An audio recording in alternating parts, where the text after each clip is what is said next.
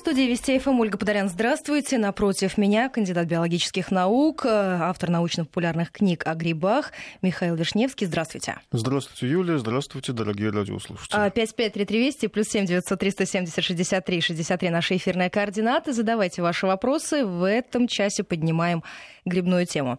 Михаил, первые съедобные грибы в Подмосковье уже появились? Да, уже появились. Я как раз вчера вернулся из леса, где проводил экскурсию, и, в общем, нам попал попалось вполне приличное количество. О каких грибах идет речь? Ну, в первую очередь, это довольно традиционно собираемые у нас сморчки и строчки. Ну и то, что сейчас продвинутые грибники называют научными грибами, в кавычках, да, эти два слова, которые не имеют даже русских названий, но вполне съедобны. Ну, безусловно, то, о чем сейчас имеет смысл говорить для широкой грибной публики, это сморчки и строчки. А скажите, а до этого появлялись сообщения о том, что в Подмосковье замечен нетрадиционный для этого времени дефицит майских грибов. Так ли это? Э, да, пожалуй, что так, потому что в этом году условия погодные сложились таким образом, что снега было много, и он стаял быстро и дружно.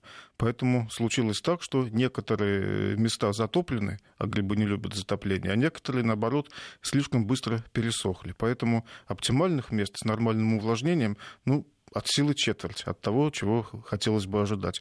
Поэтому, да, грибов мало, и на севере вообще почти нет. Если мы говорим о Московской области. То есть именно вот этот самый погодный скачок, когда после долгой и очень снежной в этом году зимы, резкое, да, рез, резкое сразу потепление, мы практически ушли к летним температурам, все это повлияло на количество грибов. Да, совершенно верно. А Еще раз назову наши эфирные координаты. Я знаю, что у нас много слушателей, которые увлечены тихой охоты 5533 Вести и плюс 7903 170 63 63 5533 Вести в начале сообщения. Если у вас есть вопросы, то а, задавайте их, я обязательно нашему гостю их озвучу. А, скажите, люди, которые собираются в лес, сморчки, строчки, нет ли здесь опасности отравиться, выбрать какие-то грибы неправильные, потому что говорят, что строчки чуть ли там не ядовитые грибы, так как в них содержатся сильные токсины картины? Ваш вопрос настолько пространен, что по-хорошему в порядке ответа требует приличной лекции. Но давайте попробуем подобраться к этой давайте, теме, потому что есть, поэтапно, есть да? Э, я не знаю, версия о том, что сырые строчки, они действительно смертельно ядовиты, их э, там нередко путаются с съедобными сморчками, и что это, в общем-то, дело э, опытного грибника найти съедобные грибы и отличить их от ложных двойников. Ну, смотрите, давайте сначала о сморчках и строчках как таковых. Давайте. Смор... О их ядовитости. Сморчки всегда при любых обстоятельствах совершенно безопасны. Их нет смысла отваривать предварительно, да, сливая отвар, как многие условно ядовитые грибы, которые становятся съедобными после термической обработки. Поэтому сморчки и их близкие родственники сморчковые шапочки, у нас в Московской области на самом деле очень мало сморчков и очень много сморчковой шапочки. Сморчковая шапочка отличается от сморчка тем, что у сморчка края шляпки всегда приросшие к ножке и образуют с ней одно целое. А у сморчковой шапочки настоящая шапочка, как колокольчик. Она прикрепляется к ножке только своей верхней частью. Так вот, и сморчки, и шапочки, они совершенно безопасны, и отваривать их смысла нет. Вы только избавитесь от половины вкуса и запаха этого замечательного, этих замечательных грибов. А вот что касается строчков, тут история гораздо более интересная. Есть э, два главных у нас в Московской области строчка. На самом деле три, но третий растет поздней осенью. Он так и называется строчок осенний, и поэтому сейчас разговор не о нем. Так вот, два главных наших весенних строчка – это строчок гигантский и строчок обыкновенный. Гигантский назван гигантским не потому, что он гигантский, а потому, что у него очень большие споры по сравнению со строчком обыкновенным. И сильно обращать внимание на это название в плане характеристики гриба. То есть по размеру стоит. искать не надо? Размер... Нет, он вполне может вырасти с голову и даже покрупнее. Но это будут уже довольно-таки рекордные экземпляры.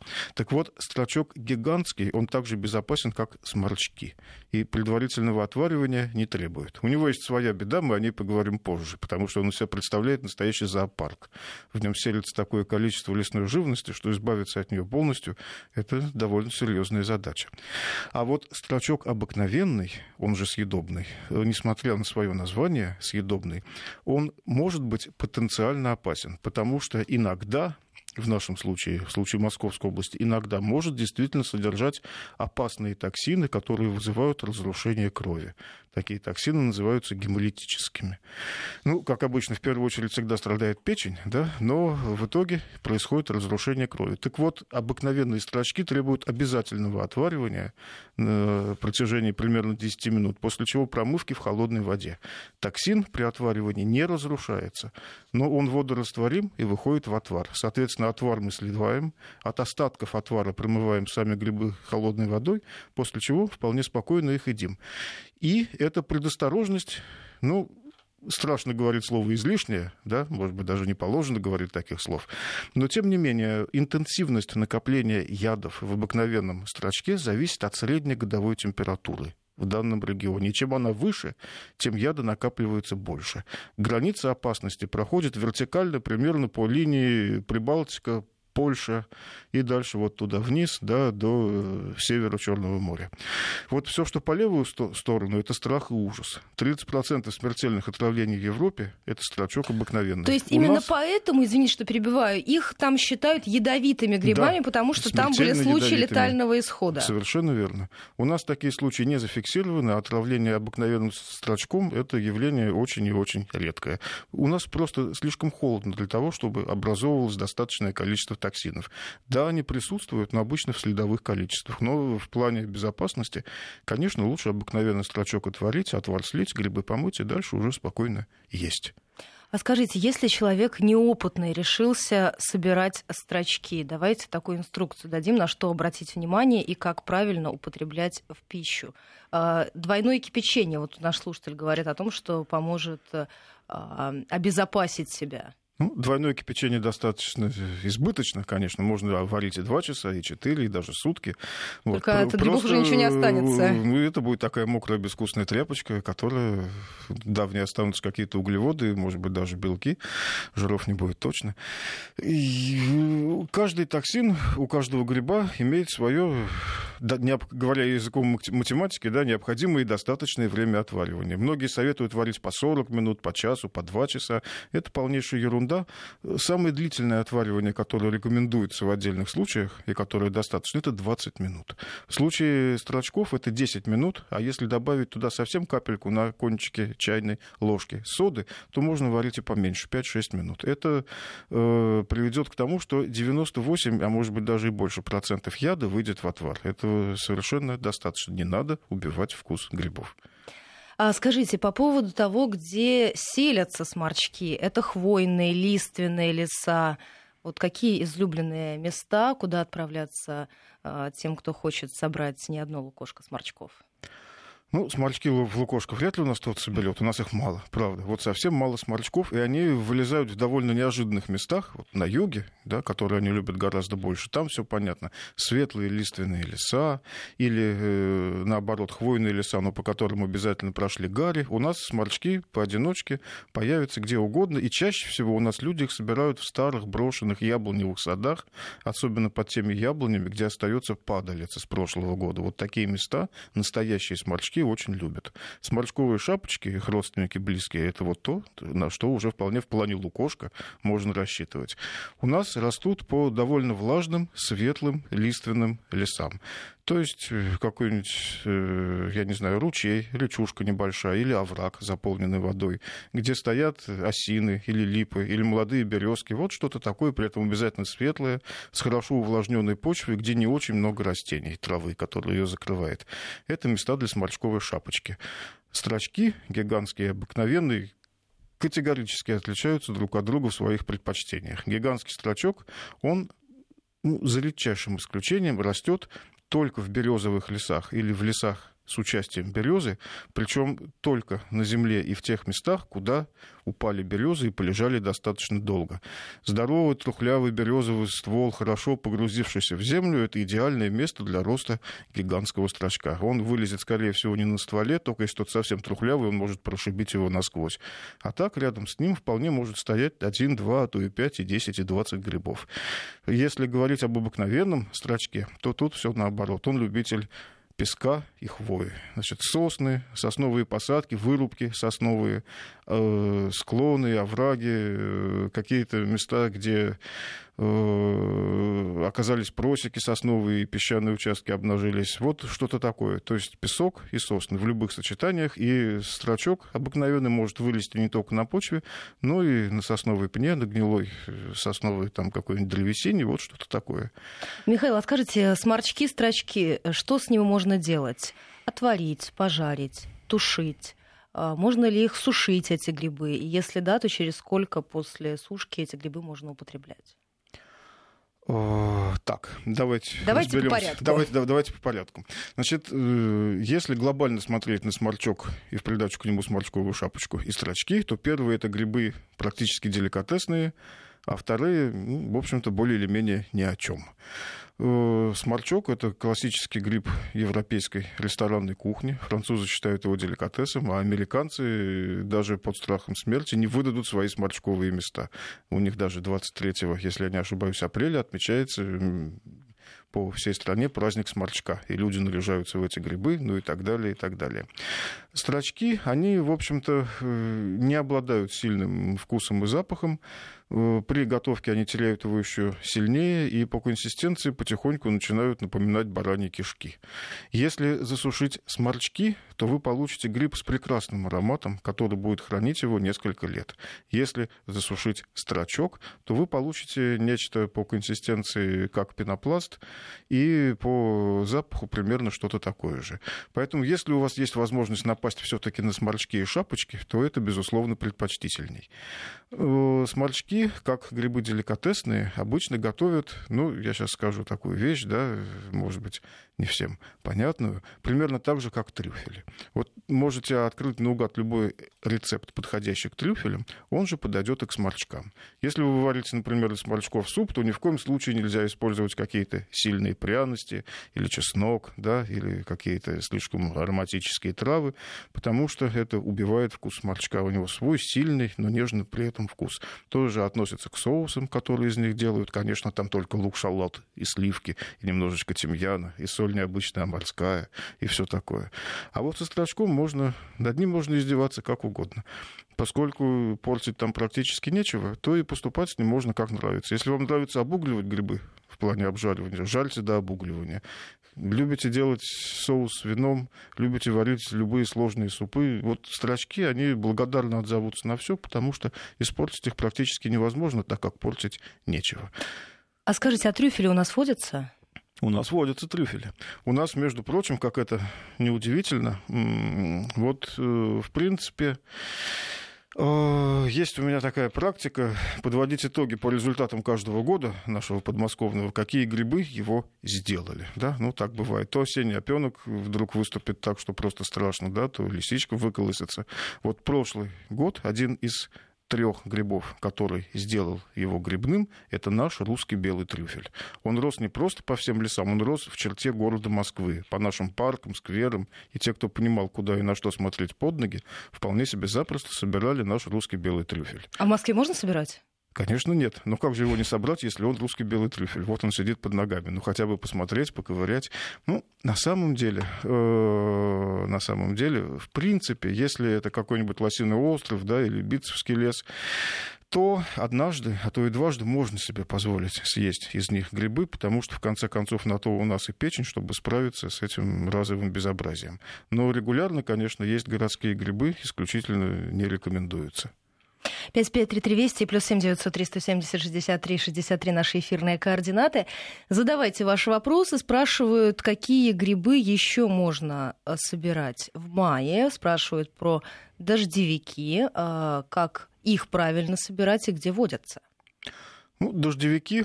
Сейчас посмотрим, что за погода. Но, скорее всего, э, ох, как не хочется давать прогнозы после прошлого года. Вы себе просто не представляете. Потому что когда в начале... Когда снег был 9 мая, когда... помню очень хорошо. Да, снег, бог с ним со снегом. Когда в начале июня я, посмотрев на что было и прикинув, что будет, сказал, что год будет исключительно грибной, и практически сразу после этого наступило вот то самое зимнее лето. Вот ровно а это этом... все негативно сказалось еще на грибах? Как, еще как негативно. Грибов вообще практически не было в прошлом лете летом, и только к началу осени они едва-едва оклемались. Вот Но осень, мне кажется, я... компенсировала. Вот как раз ну, осенью было много грибов. да, потому что пошел осенний опенок, как сумасшедший, а уже ближе там к зиме, с конца ноября пошел зимний опенок в огромных количествах. Это вот те самые еще два гриба, которые сделали сезон. Но ну, дождевики, да, скорее всего, скорее всего, если будет все примерно так же, как есть, ну, черемуха зацвела, у нас сейчас будут стабильные холода, потом потеплеет, значит, дождевики, скорее всего, будут в самом конце мая. Собирать их можно Значит, кто не в курсе, дождевики это такие шарики или немножко грушевидные грибки, которые, когда молодые, на срезе совершенно белые, и в этот момент они съедобны, а когда они созревают, то превращаются в такую штуку, которую в народе называют дедушкин табак. Когда ты на него наступил, да, а из дырочки посередине сверху начинают вылетать облачка спор. Вот в этот момент они не только несъедобны, но еще и опасны, потому что если вдохнуть эти вылетающие споры, то можно получить э, сильнейшее аллергенное поражение, и закончиться это может всякими неприятными вещами, вплоть до ампутации легких. Поэтому надо обращать внимание в плане дождевиков на стадию их зрелости. А скажите, на какие еще ядовитые грибы, которые появляются в это время, стоит обратить внимание? И Сейчас... обойти их страной. Сейчас довольно благодатный период. И, ну, вот что сейчас растет еще раз. Сморчки-строчки, если мы умеем отличать строчок э, обыкновенный, да, сосный песок, и он темный, гораздо темнее гигантского, соответственно, мы его отваливаем. Вешенки уже, между прочим, попадаются. Вчера первые вешенки я видел. Ну, растет всякая совсем грибная мелочь, которая не опасна. Единственный гриб, вот смертельный ядовитый, который мне вчера попался, опять-таки не имеет русского названия ввиду своей неказистости и так как он выглядит как настоящая поганка, вряд ли он какого-то грибника заинтересует. Называется он энтолома апрельская или весенняя. Ну, такой коричневый невзрачный грибок с коричневой ножкой, розовыми пластинками. Едва ли он привлечет чье-то внимание, хотя время от времени привлекает. Люди удивительные существа. А скажите, правда ли, что сморчки и строчки занесены в приложение Красной книге Москвы? Вы мне задали достаточно... А это не я, это наш слушатель спрашивает наш у вас по поводу этого. задал мне достаточно скользкий морально-этическом плане вопрос, потому что я всегда выступаю резко против занесения грибов в красные книги вообще.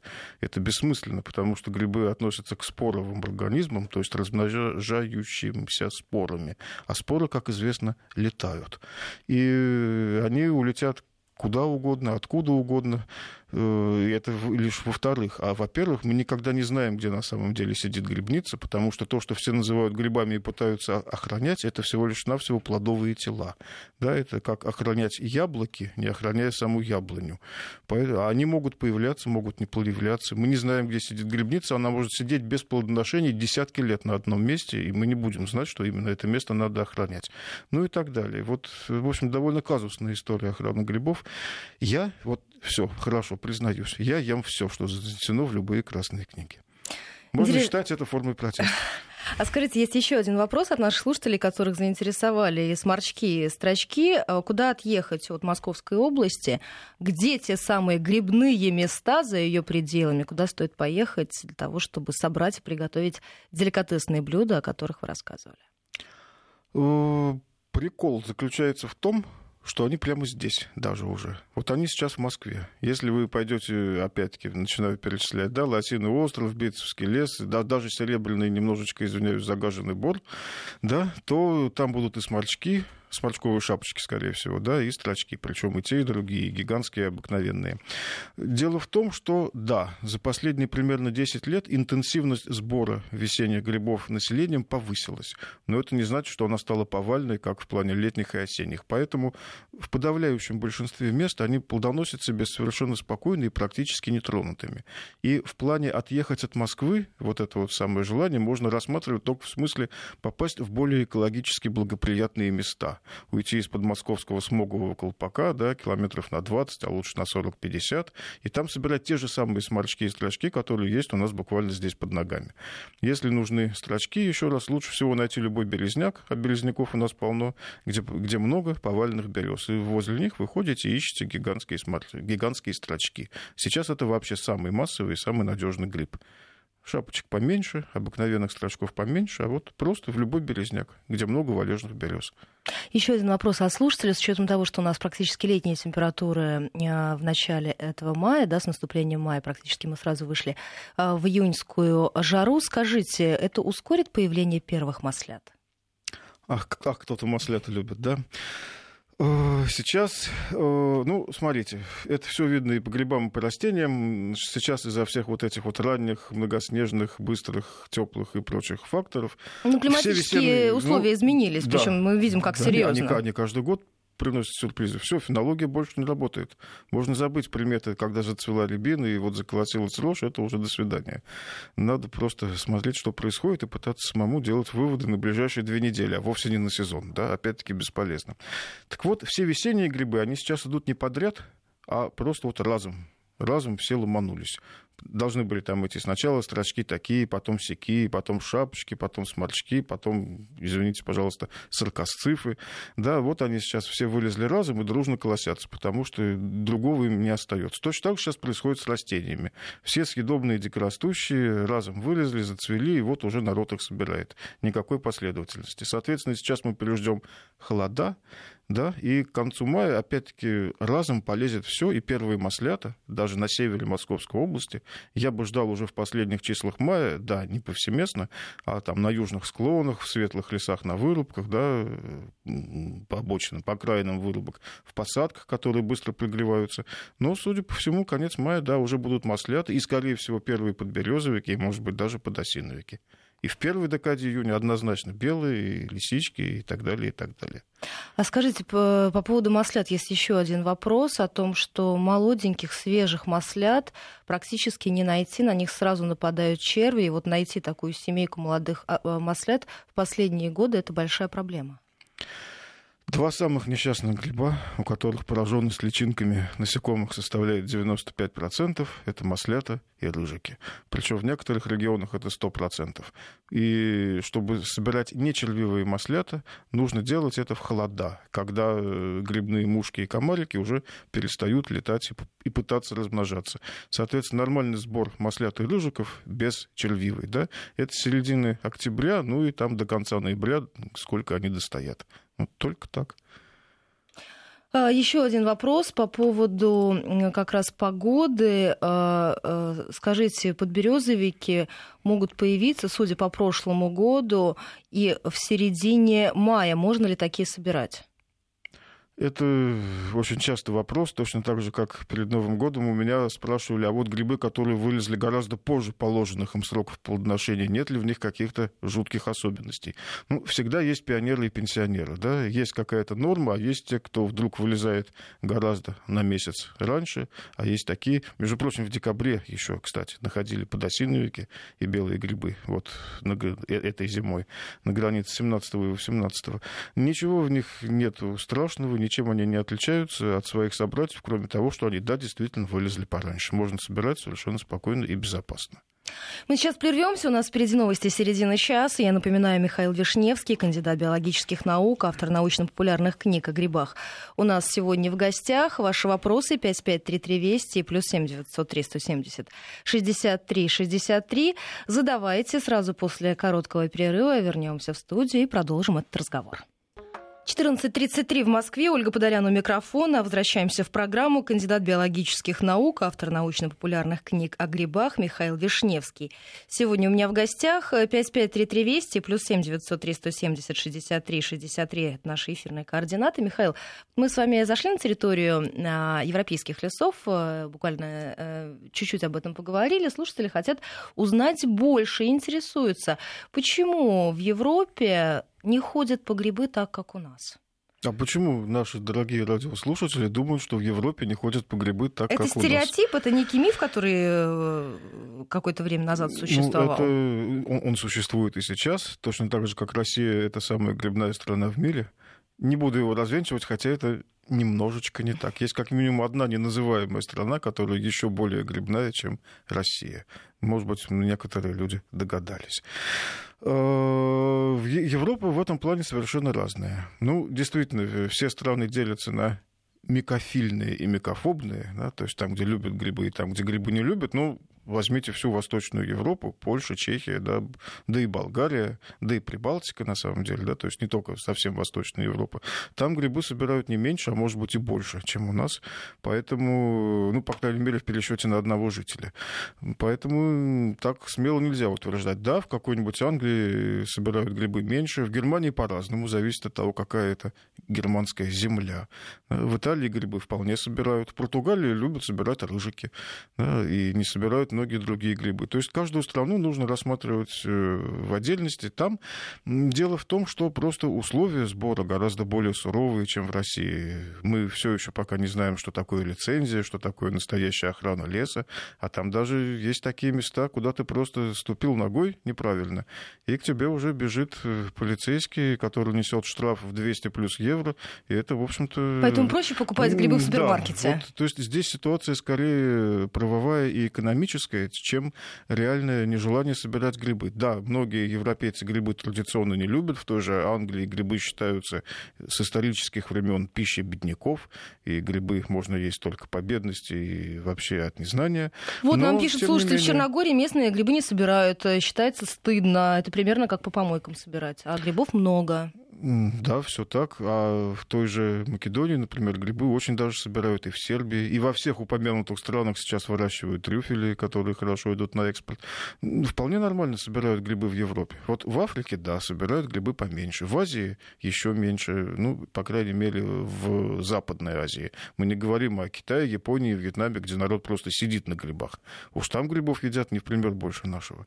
Сейчас, между прочим, среднее потребление грибов на душу населения в России дикорастущих примерно 10-12 килограмм в год, а культивируемых от полукилограмма до полутора килограмм в год. При том, что всего лишь 100 лет назад, например, москвичи в год в среднем съедали, если я не ошибаюсь, 78 килограммов грибов в год на человека, а в Питере еще страшнее 92 килограмма. Вот представьте, почти в 10 раз за 100 лет у нас упал уровень гриба ядства. А с чем вы это связываете в первую очередь? В первую очередь это э, связывается с тем, что ну, весь э, Россия проиграла 20 век, да, и проиграла по самым разным параметрам. В первую очередь ушли традиции, связанные с христианством и с постом. А грибы, как постная пища православных, вот до буквально прихода советской власти реально составляли существенную часть рациона, потому что дни поста по своему количеству превышали непостные дни. Вот отсюда и такое массовое поедание грибов. Это тоже наступило не сразу, потому что грибы стали постной пищей примерно с середины XVIII века, когда начала кончаться кончаться рыба. До этого главной постной едой рыба была. Ну вот грибы ее заменили ввиду оскудения запасов, и дальше их э, потребление шло, э, постоянно увеличивалось, увеличиваясь, пока не наступила революция со сменой всех приоритетов.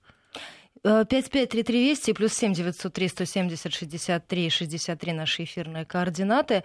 А, есть... Эм, давайте вот мы про, э, в том числе опять поговорим, может быть, чуть позже. Будем как-то вот так осенью. вот немножко...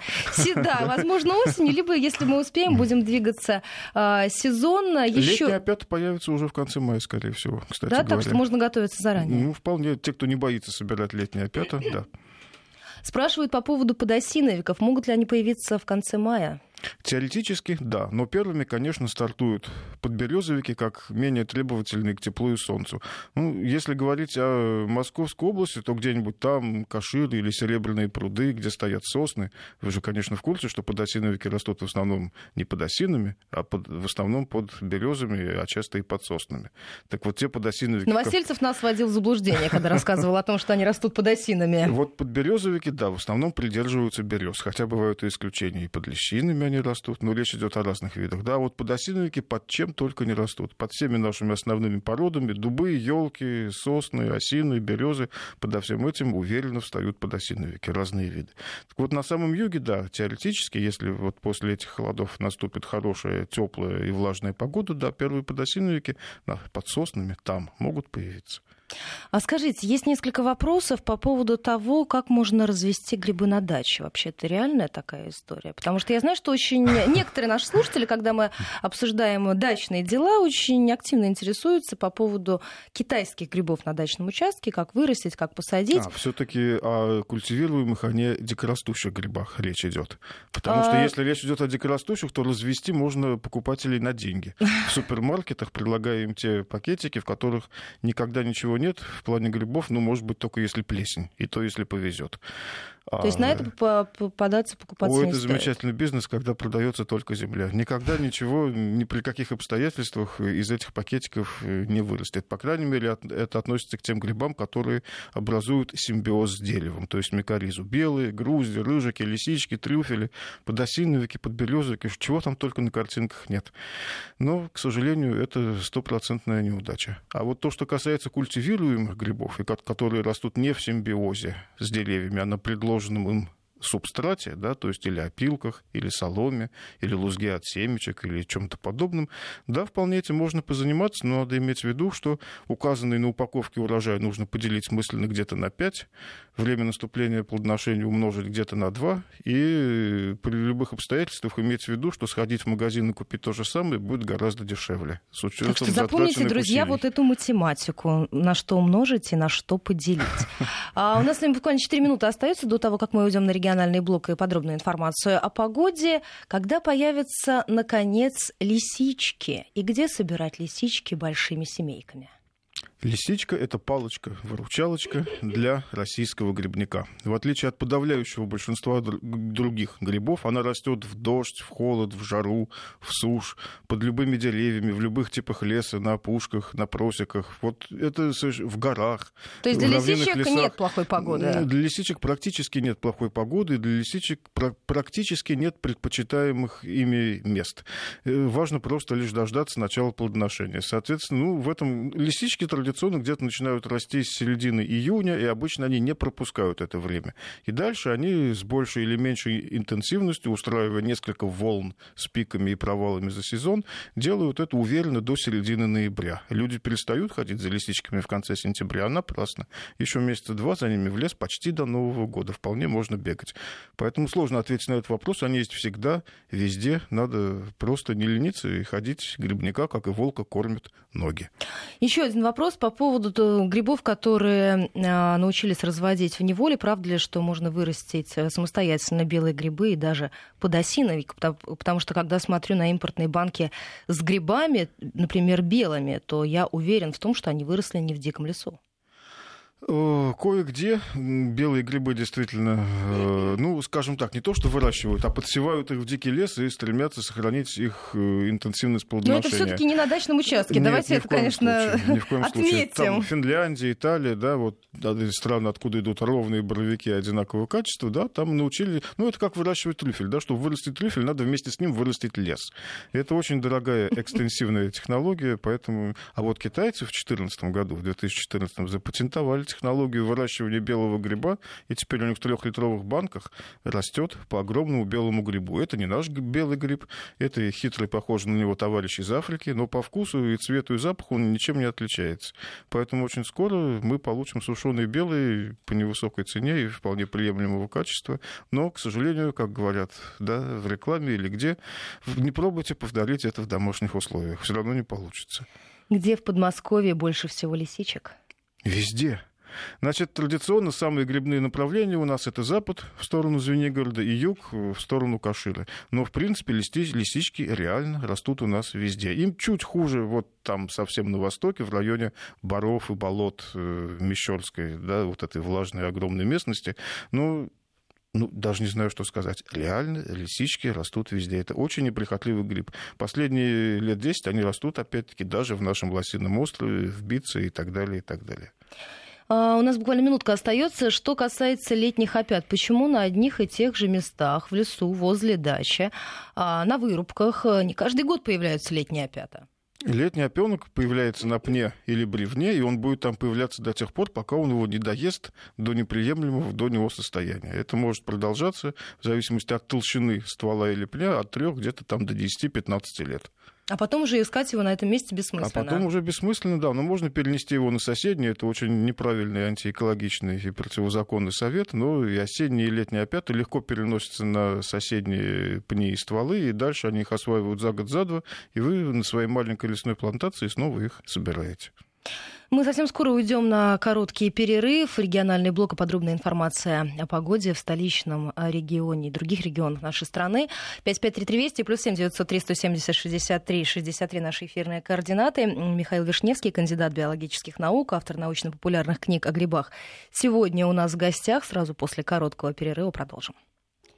14 часов почти 48 минут в Москве. Мы возвращаемся в программу. Еще раз назову наши эфирные координаты. 553320 плюс 7903 170 63 63. Продолжаем разговор с Михаилом Вишневским. Говорим в этом часе о грибах. Так что, если у вас есть вопросы, то присоединяйтесь. Вопросов а, уже много из Израиля нам пишут, и из Черногории, и из Венгрии наши слушатели о том, когда у кого начинается какой сезон, делятся активно рецептами, ну и, конечно, задают наши слушатели вопросы, правда ли, что можно по мухоморам судить о том, что появились белые? Да, обычно правда. И более того, мухоморы не только по времени совпадают с белыми грибами, но и любят более или менее те же места для вырастания, что и белые грибы. Да, можно. А, Еще один вопрос. Если в июне появляются одиночные белые, то а, сколько продолжается сезон белых грибов в июне? Больше, меньше неделя? Больше никаких прогнозов с прошлого лета. То есть тогда уже обожглись? Сгорел. А, так, а, спрашивают, э, еще ну, очень много вопросов связано с погодой, но я, насколько понимаю, что, судя ну, по прошлому ну, году, вы не готовы давать да не то, никаких не готов, прогнозов. А при всем желании, скорее всего, не угадаю.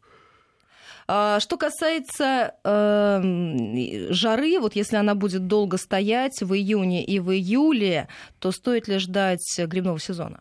Если и июнь, и июль будут жаркими, то примерно с середины августа э, появятся первые грибы по окраинам болот, там, в самых низинах, во врагах, по дну оврагов, но это на большую удачу.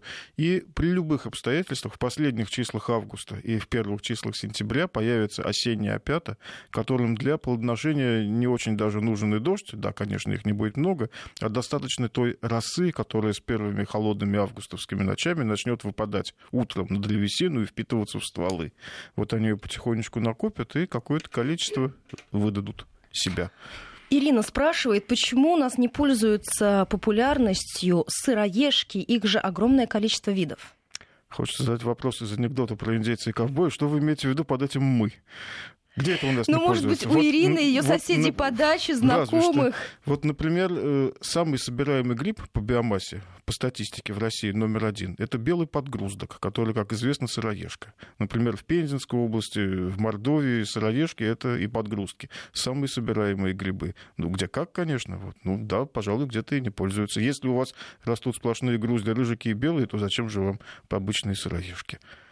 А сколько видов сыроежек всего? Тоже есть такой вопрос. И не спрашивайте. У нас То есть не сосчитать? 100. И не, больше ста. У нас больше ста, включая валуй, подгрузки, которые не все считают сыроежками. Но глобально, в целом, больше ста. А, Еще один вопрос. Рядом с дачей лес, там большое количество маховиков. Что можно с ними делать? Как правило, собирать и есть. Маховик, он не очень подходит для засолки и маринования, поэтому обычно их либо сушат, если они достаточно молодые и крепкие, и особенно если этот маховик — польский гриб, который самый большой и вкусный из наших маховиков. Ну или просто жарят, тушат, кидают в суп. В общем, для заготовок это не самый лучший гриб. Стоит ли собирать осята, опята, которые растут наверху деревьев? Да, если вам удастся туда забраться.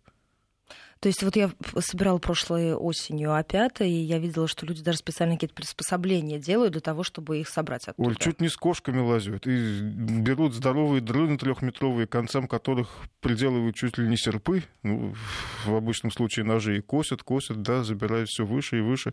Высота никак не влияет на качество грибов. Стоит ли искать грибы в густой высокой траве? Стоит, если это густая высокая трава, находится примерно от 5 до 10, а то и 15 метров от лесной опушки. Вот есть лесная опушка, а вдоль нее тропинка. Обычно все люди ищут грибы э, между тропинкой и опушкой. А стоит отойти от тропинки, скажем так, в сторону поля, то вы будете поражены тем количеством несобранных подосиновиков, подберезовиков, белых, рыжиков и маслят, которые стоят в высокой густой траве. Грибы растут там, докуда достают корни деревьев деревьев. Они иногда уходят метров на 20 в поле. Поэтому те, кто идут не по опушке, а по полю, ну, недалеко от опушки вдоль нее, они всегда гарантированно с полными корзинами. Выдаю лайфхак.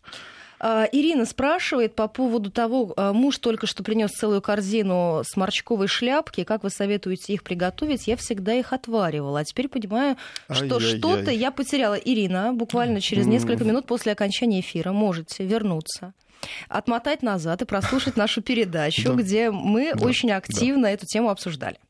Что за гриб польский белый? Польский белый – это наш самый крупный и вкусный маховик. В Польше его иногда даже предпочитают белому грибу. Он и практически единственный из грибов, который не чернеет, не темнеет при сушке, а остается светлым, как белый гриб. По вкусу он очень похож. А, у нас спрашивают наши слушатели из регионов, где у них самые грибные места. Но я думаю, что мы с вами не будем сейчас уходить в географию. Ну, я, я могу порассуждать, если это в пределах России, но действительно, мне кажется, углубляться не стоит. А, скажите, самые опасные ядовитые грибы и как-то эта классификация за последние годы, на ваш взгляд, изменилась? Я сам ее менял изо всех сил за последние годы. Если вы возьмете мою книгу «Ядовитые грибы России», то там все будет изложено подробно. Но при любых обстоятельствах ядовитый гриб номер один, он же вызывает самое большое количество смертельных отравлений у нас, это бледная поганка. А, ну и еще один вопрос по поводу ядовитых грибов. Сколько нужно съесть тех же самых мухоморов или, а, или бледной поганки? От одного станет плохо или ничего не произойдет, если вдруг собрал в лесу не те грибы? Смертельная доза бледной поганки для взрослого человека от одной трети до половины шляпки. Смертельная доза красного мухомора для взрослого человека 12 килограмм грибов. Значит, для сравнения, поваренная соль, смертельная доза для взрослого человека 5 килограмм. Поэтому убиться насмерть красными мухоморами вам удастся только при чрезвычайной настойчивости. Ну и по поводу погоды, мне кажется, что это как раз э, то, что можно обсуждать. А, идеально комфортная температура для грибов и влажность воздуха, если мы говорим об июне, чтобы заранее готовиться к тому, идти в лес или нет. Июнь, ну, представьте себе ночные температуры 12-15 градусов, дневные 20-24 э, и постоянные грибные дожди. То есть солнышко, туманы, да, с утра. Вот, собственно, если это будет соблюдаться, в июне грибов будет много. И будут они идти две, а то и три недели. Николай спрашивает, извините за такой банальный вопрос, но с чем связано то, что э, по грибы идти надо очень рано утром? Это связано с освещением, как говорят, бэкграунд. Да? Когда, То есть не как... с тем, что тебя кто-то опередит и уже все до тебя это соберет. Это совсем отдельная история. Нет, просто рано утром грибы лучше всего видны. Солнце, находясь низко над горизонтом, выхватывает, поднимает их с пейзажа, поднимает с фона, да, отделяет от листьев, травы и пока, буквально показывает. А когда оно сверху, то оно наоборот прячет. И грибы начинают сливаться с листьями, с землей. Это чисто техническое, это, это фотоопция. Да, вот буквально так. Время, когда сейчас уже появились ночные грибники, которые в ближайшем Подмосковье заезжают с вечера, ночуют и там в, 3, в 2-3 ночи с фонарями идут, собирают грибы, ну, чтобы предупредить вот эту утреннюю волну. Но главное все-таки это хорошая видимость при низкостоящем солнце. Меня будет последний вопрос. У нас буквально 30 секунд остается до конца этого эфира. А, его задает Маргарита. Правда ли, что грибов с годами становится только меньше? Или это еще одно заблуждение? Это еще одно заблуждение. Грибов более или менее много там, где их регулярно собирают. Не думайте, что если вы попадете в девственные леса, то там будет множество грибов. Вы встретите один гриб на несколько километров. Грибница чувствует, что с нее что-то срывается и выдает все новое и новое. Поэтому где грибы собирают умеренно, без фанатизма, там грибов и больше всего. Я благодарю вас за этот разговор с кандидатом биологических наук Михаилом Вишневским. Мы сегодня Спасибо. поднимали в этой студии Спасибо. грибную тему. Спасибо.